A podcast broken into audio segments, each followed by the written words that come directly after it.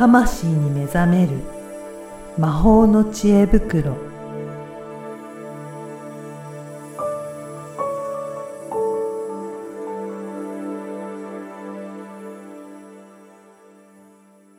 こんにちは、小ラボの岡田です。こんにちは、リアルスピリチュアリスト橋本由美です。ゆみさん、今回もよろしくお願いしよます。ろしくお願いします。いよいよ、今回99回ということで。くっくっく。ねえ、ここまで積み上がってきましたね。積み上がってきましたね。ねえ。ね以前もこの100回に向けて、あの、うんリスナーさんから、あの、なんか質問あったら、きあの、お寄せくださいっていうことをおっしゃってたと思うんですけど、はい今回もあれですかね、リスナーさんからうんご質問が来てるということですかね。そうなんですよ。はいぜひご紹介いただけるでしょうか。はい。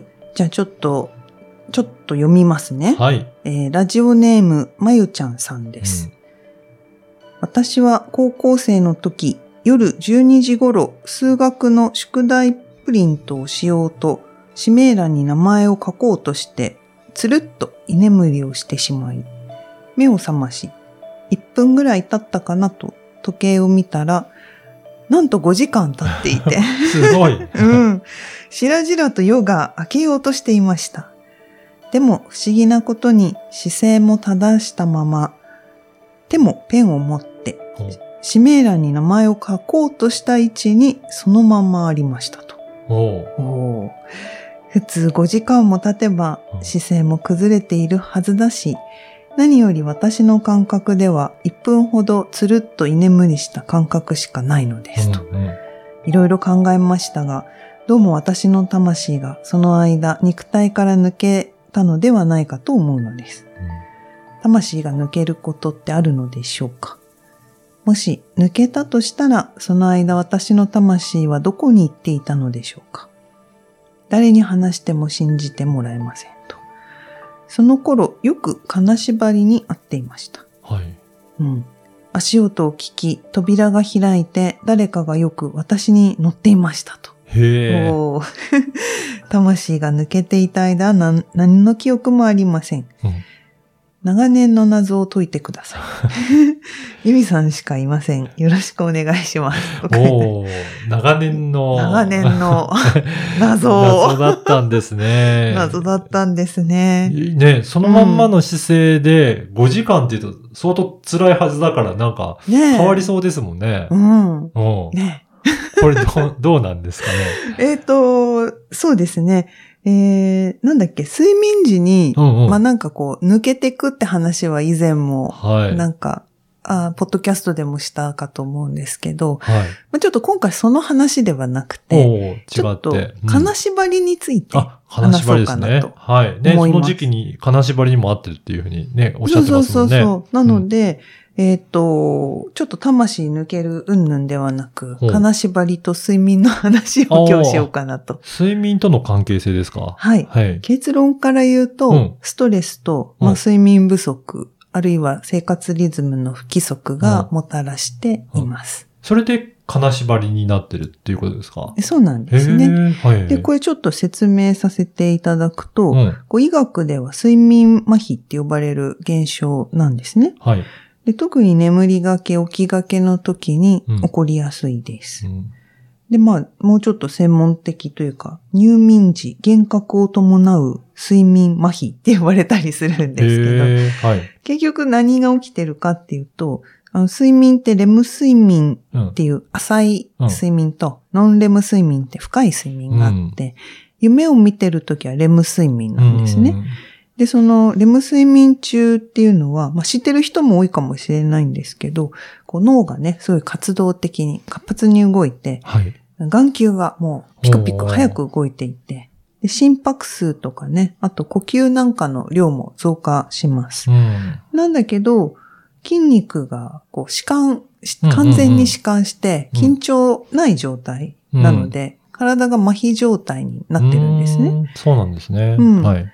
で、このレム睡眠から覚醒状態に移行するときに、あの筋肉がその弛緩したまま続いちゃうっていうことがあるんです。あ、じゃあ意識だけはそうそうそお起きてるけど、う。うん。体の方はまだ眠ってる状態みたいな感じですか？はいこう、完全にうん力が入らないっていう状態。でも意識がはっきりしてきてるから、ギャップが生まれて、うん。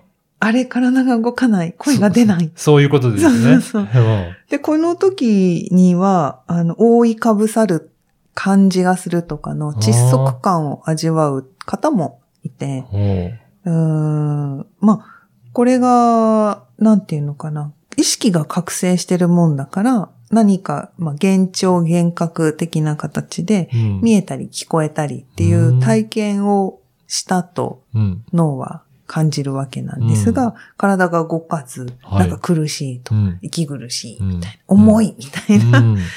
まあそれが、こう、恐れをね、助長させるっていうこともあって、怖い体験だって思う方は多いんですけど、まあ、これね、若い時に多いんですよ。非常に。そうなんですね。うん。へで、これはね、あうる、その、病院かなんかで1万人の調査をした時にえ。、はい。まあ、16歳前後で始まる方が最も多くて、まあ、約半分の人が一生に1回以上体験していると。まあ、。多分そこのね、病院に来られる方は、その睡眠に関してお悩みがある方が対象の1万人っていうことなので、こうね、な、70億人中半分がって話ではなく、はい。お困りの方の中の半数ぐらいは、まあ一緒に1回は体験しているよと。うん。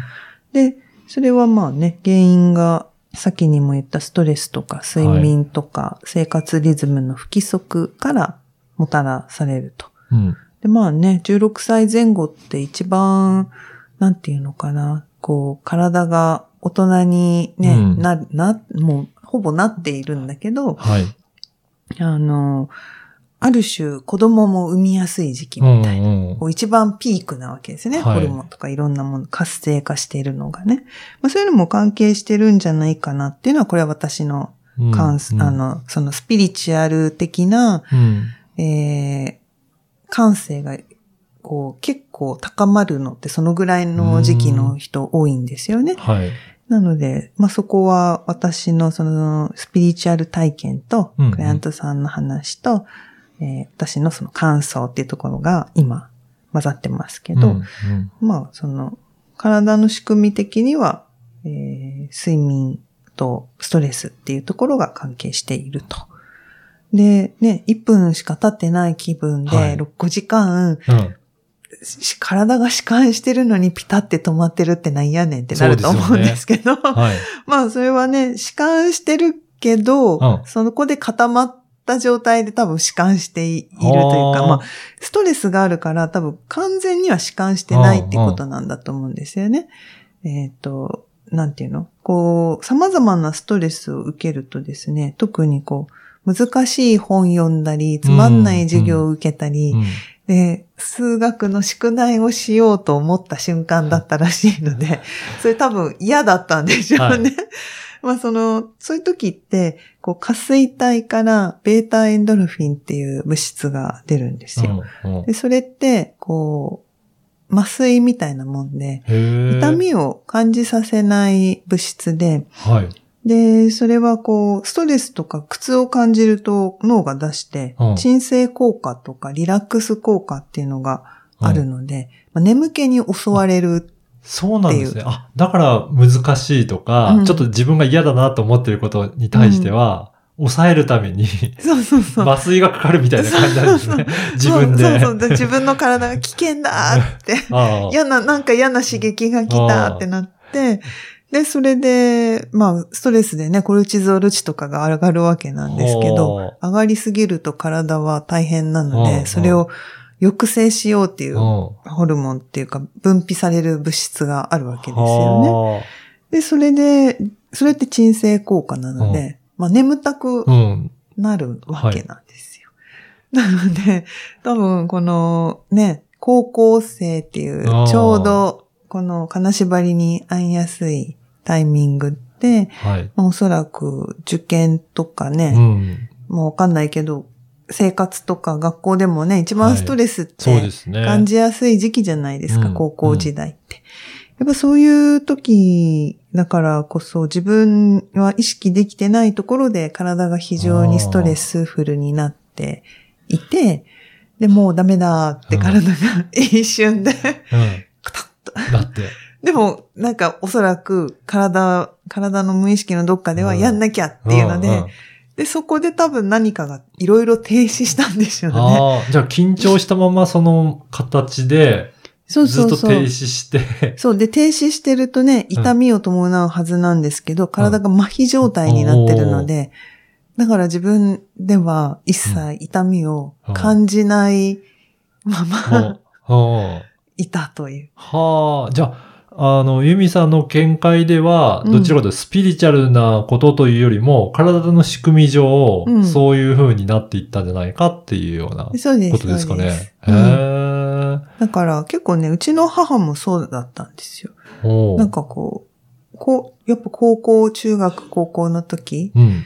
引っ越しが多かったらしくって、はいそれで、ね、結構眠れなかったんだって話とか聞いていて、で、その頃結構すごい金縛りにあって、はい。この家嫌だって言って出て、あ、そうなんですね。治ったとか言って、まあだからあの家には何か霊がいるみたいな、あお話なんですけど、うんうんまあ、あの、いたかもしれないんです。うん確かに、その、この頭、体がリラックスして頭が覚醒状態っていうのは、ある種、これスピリチュアルな話をすると、うん。向こうの世界とは確かにつながりやすい状態に入ります。はい。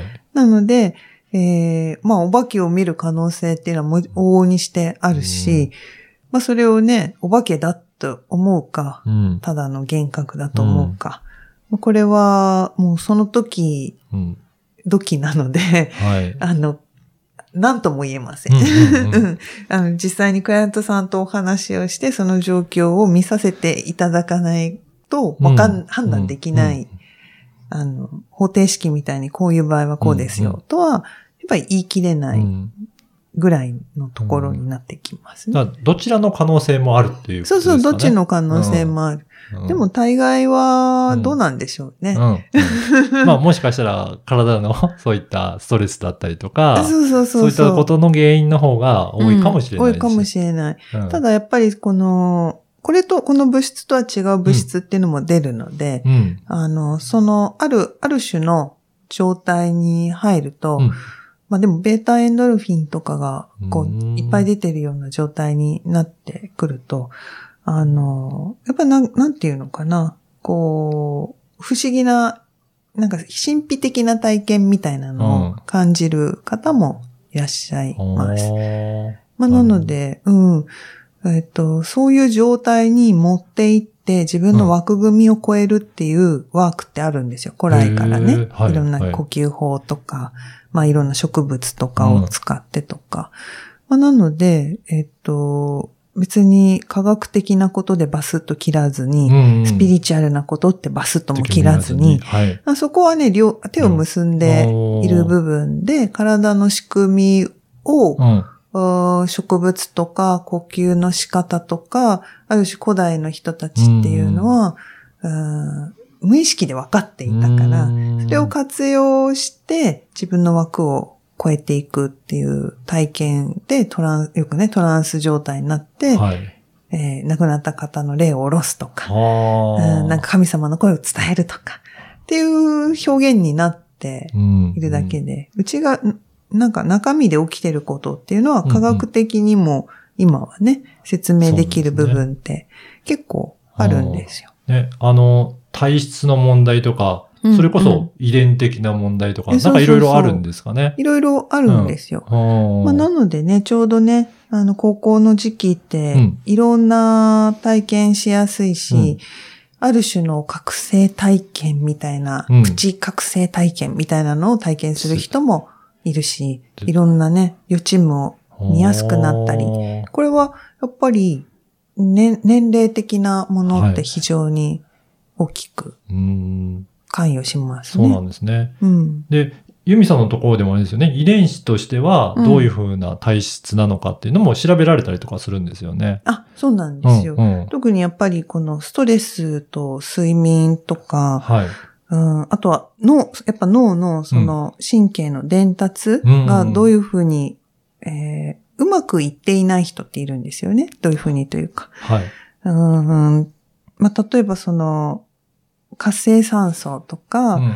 えーそういうものが出やすい人だと、うん。やっぱり海馬とかに負担がかかってくるのへで、海馬にその血が流れないっていうことがうんうん。起きたりするので、あとその老廃物を除去する力が弱まってきたりするので、うんう物忘れがしちゃうとか、はい。やる気出ないとか、はい。ああとはなんか、まあいろいろそういう脳のストレスっていうところに関わってくるんですよね。うんうんでこれは体質として持っているっていうのを知ってると、うんまあ解消方法っていうのが、まあうちだとサプリなんですけど、うんうんこれでかなり、えっ、と、脳の伝達っていうのがスムーズになっていくので、はい。えー睡眠の質は変わったりとか、あとはその、やっぱり、えっ、と、脳の信号って電気信号なんですよね。うんうんだからこの体の、これちょっとスピリチュアルな話すると、電気の流れと、あとは時期の流れってすごく密接に関係していて、はい。やっぱここをコントロールしてうんいかないと、なんていうのかな。あの、本当の意味でスピリチュアルな体験うんに結びついていかない。へーその手前だとどうしても人って思考が入るので、うんうんやっぱりなんか金縛りにあったら知識がなかったら怖いじゃないですか、うん単純に。ね。動かないって、はいこれどうなっちゃうんだろうってうん恐怖に襲われちゃう。だからなんかそういう、なんていうのかな。なんかこう怖がらずに、あ、なんかが起きたんだな。うんうんでえーまあ、そこでね、冷静に対処できなくなってるから、うんみんな頭の中で混乱するんだけど、やっぱその冷静に対処するために必要な物質っていうのが流れていると、うん出来事を俯瞰して、こう、客観的に出来事として捉えていけるようになるので、うん、何でもね、スピリチュアルの不思議なことで収めず、うんうん、体とのバランスをとっていくと、あの、なんていうのかな。うん、自分にとって本当にいい生き方とか、はい。うん自分にとってのスピリチュアルな道っていうのが、自分の中からちゃんとこう導かれていく、うんうんいけるようになるので、まあ、それをお勧めしたいなと思っています。はい。あの、遺伝子検査ちょっと興味あるなっていうような、そういった方なんかは、どういうふうにお問い合わせするといいですか？はい、うんちょうど8月、まだ日程決まってないんですけど、はい。あの、説明会をね、開催する予定でございます。はい。なので、まあ、メルマガに登録していただけると一番いいんですけど、はいあ。の、ホームページから登録できますので、はい。はいじゃあ、ぜひ、まずメルマガに登録いただいて、はい情報を得ていただければ、そのご案内も届くということですね。はい。はい。ぜひ、今日のお話も参考にして、えー登録していただければと思います。ユミさん、今回もありがとうございましたあり。がとうございました。